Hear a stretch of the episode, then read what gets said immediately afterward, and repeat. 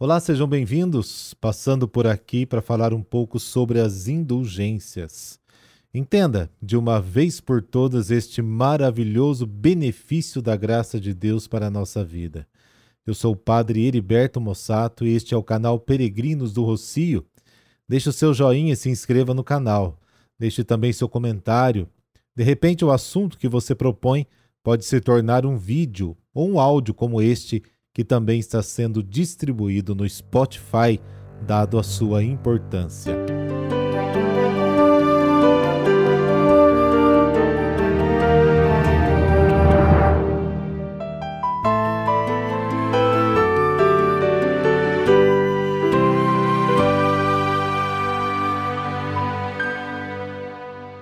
As indulgências, segundo uma definição, são a remissão diante de Deus das penas temporais meritadas pelos pecados já perdoados quanto à culpa que os fiéis em determinadas condições adquire para si mesmo ou para os falecidos mediante o ministério da Igreja, a qual, como dispensadora da redenção, distribui os tesouros dos méritos de Cristo e dos santos. Uma definição, como vimos, muito clara, muito precisa. Mas falar de indulgência hoje é muito difícil, porque se esqueceu este aspecto importantíssimo da nossa fé. E tem o seu fundamento justamente nos méritos de Cristo, na sua cruz, na sua paixão. As indulgências têm uma certa conotação meio que dramática, meio que medieval, sobretudo nos livros de história, quando se fala de Martinho Lutero, que por causa da, entre aspas, venda de indulgências, aconteceu a separação da igreja, enfim. Mas é preciso esclarecer justamente para que a gente entenda o que de fato significa a indulgência. E você vai ver que não tem nada a ver com o que está escrito nos livros de história. A indulgência é algo muito sério. Mas para isso precisamos, antes de tudo, ter uma consciência profunda de que somos pecadores e Deus, na sua infinita misericórdia, quer nos salvar a todo custo. Este é o horizonte de fundo da doutrina das indulgências. Mas antes de falar das indulgências no seu sentido mais profundo, precisamos entender o que significa a comunhão dos santos. E o que tem a ver comunhão dos santos com indulgência? Somos a igreja que está em caminho. Somos peregrinos nesta terra, neste mundo, rumo ao céu. Mas também há a igreja padecente que está no purgatório se purificando, e a igreja triunfante que já vive a realidade do céu. Mas tudo isso se refere a uma única igreja. Por isso dizemos no creio, creio na igreja una, santa, católica e apostólica. Porém, em formatos diversos, peregrinante, a igreja em purificação e a igreja do céu. O cristão que procura viver a santidade e luta contra o pecado não está sozinho nessa luta. A vida de cada um, por meio de Cristo, vive unida num laço maravilhoso à vida de todos os outros fiéis cristãos na sobrenatural unidade do corpo místico de Cristo, de maneira que se forma uma única pessoa mística. Corpo místico de Cristo. Somos uma única igreja. A missa, por exemplo, ali está presente a igreja na sua totalidade. Não somente nós que estamos ali, peregrinantes, mas a igreja inteira está ali, de maneira que os santos, pelos seus méritos, nos beneficiam com a sua santidade e as nossas orações também trazem benefícios para aqueles que estão no purgatório, também para nós, para os vivos. Por isso rezamos uns pelos outros. Somos uma só igreja. Nós aqui ainda vivos, os que estão em purificação e aqueles que já estão na glória eterna. Existe então um vínculo de caridade uma troca de bens, de maneira que a gente reza por aqueles que estão no purgatório e eles rezam por nós. Os santos se intercedem diante da Santíssima Trindade para nós, e é justamente este intercâmbio de bens que é belíssimo. creio na comunhão dos santos. Este artigo da fé que é importantíssimo e professamos nas missas e quantas vezes dizemos sem entendermos o seu real significado. A mais bela definição de igreja, corpo místico de Cristo. Dessa forma, nós, pecadores, podemos fazer um caminho de conversão contando com a intercessão daqueles que nos precederam no céu e que nos ajudam a ser novas criaturas. Este bem espiritual é chamado de tesouro da Igreja. Todos podem se beneficiar deste tesouro. E o centro de tudo isso é o Cristo Redentor, o seu incalculável, infinito e inesgotável valor que a expiação e méritos de Cristo têm diante do Pai. E tudo isso para que a humanidade esteja livre do pecado pelos méritos da redenção. E é muito bonito a gente ter acesso a este conhecimento. Que os homens e mulheres de todas as idades, de todos os continentes, de todos os tempos, entregaram a sua vida a Deus. Sacerdotes, religiosas, religiosos, leigos e tanta gente que nos séculos ofereceram sacrifícios em tempos difíceis, muitas vezes de guerra, de fome, tudo isso a partir de Cristo resulta um tesouro enorme. E nós podemos colher os tesouros da igreja. Toda essa gente, a Virgem Maria, os santos e santas, alcançaram a santidade, mas também cooperaram para a salvação dos irmãos. Mas o que é então a indulgência? Para entender melhor essa doutrina, precisamos ter presente que o pecado tem uma dupla consequência. Quando cometemos um pecado, claramente somos contrários a uma lei de Deus. Fomos contra ao seu poder. E isso já é muito grave. E o pecado grave nos priva da comunhão com Deus e, portanto, nos torna incapazes da vida eterna. Cada pecado, mesmo que venial, provoca um distanciamento, e também os pecados leves precisam ser consertados, ou aqui na terra ou após a morte, por isso o purgatório. O pecado, como dissemos, há uma dupla consequência: a pena e a culpa. A culpa é retirada com o sacramento da penitência, da confissão. A pena, porém, permanece. E vamos então para um exemplo. Estou dirigindo numa manhã e o limite de velocidade é de 60 km e eu estou a 100 por hora. Passo pelo radar ou pelo guarda e ele flagra a minha infração de trânsito. Qual é a culpa? A culpa é que eu superei os limites de velocidade. E qual é a pena?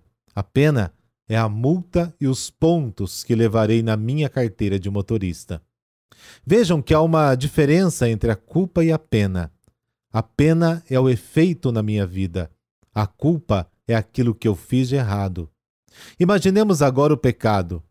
O pecado é ter violado a lei de Deus. E qual é a pena? É a consequência que este meu ato traz consigo. E quais são essas consequências? Muitas vezes nem percebemos, mas pode acontecer um desequilíbrio na nossa maturidade, na natureza, no espírito.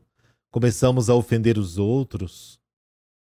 Um outro exemplo: alguém dá um tiro numa pessoa a culpa é o assassinato. Não tem como voltar, a pessoa já está morta. Então há uma pena proporcional ao pecado que se comete. Há uma consequência na vida do assassino, mas também na vida da própria vítima, os seus familiares, amigos. No momento em que eu reconheço o meu pecado e que há uma consequência, ou seja, uma pena, a culpa do pecado é desfeita pela confissão. Mas e como se faz para desfazer a pena? Existem várias formas.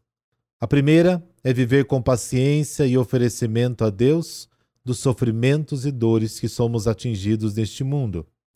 Quando oferecemos ao grande tesouro da Igreja estes nossos inevitáveis momentos.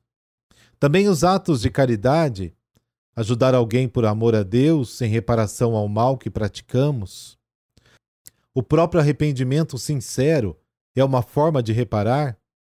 Os sofrimentos podem ser acolhidos como expiação se forem ofertados nesta intenção: Senhor, te ofereço este sofrimento por todos os meus pecados ou por todos nós pecadores. Esta nossa intenção expiatória se une ao grande ato expiatório de Cristo na cruz e nos unimos a Ele. A culpa também pode ser reparada no purgatório. Então nos purificaremos dos pecados cometidos durante toda a nossa vida.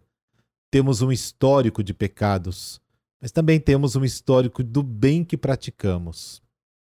E aqui tem algo importante: a voluntariedade do purgatório. Não sei se você já ouviu isso. Não é Deus quem vai nos impor o purgatório, mas seremos nós a dizer: Eu mereço. Porque veremos a justiça na sua mais alta beleza e a miséria dos nossos pecados. E nós mesmos reconheceremos: É justo que eu expie essas penas para me aproximar santo e purificado diante de Deus. Mas tem um outro modo, a indulgência.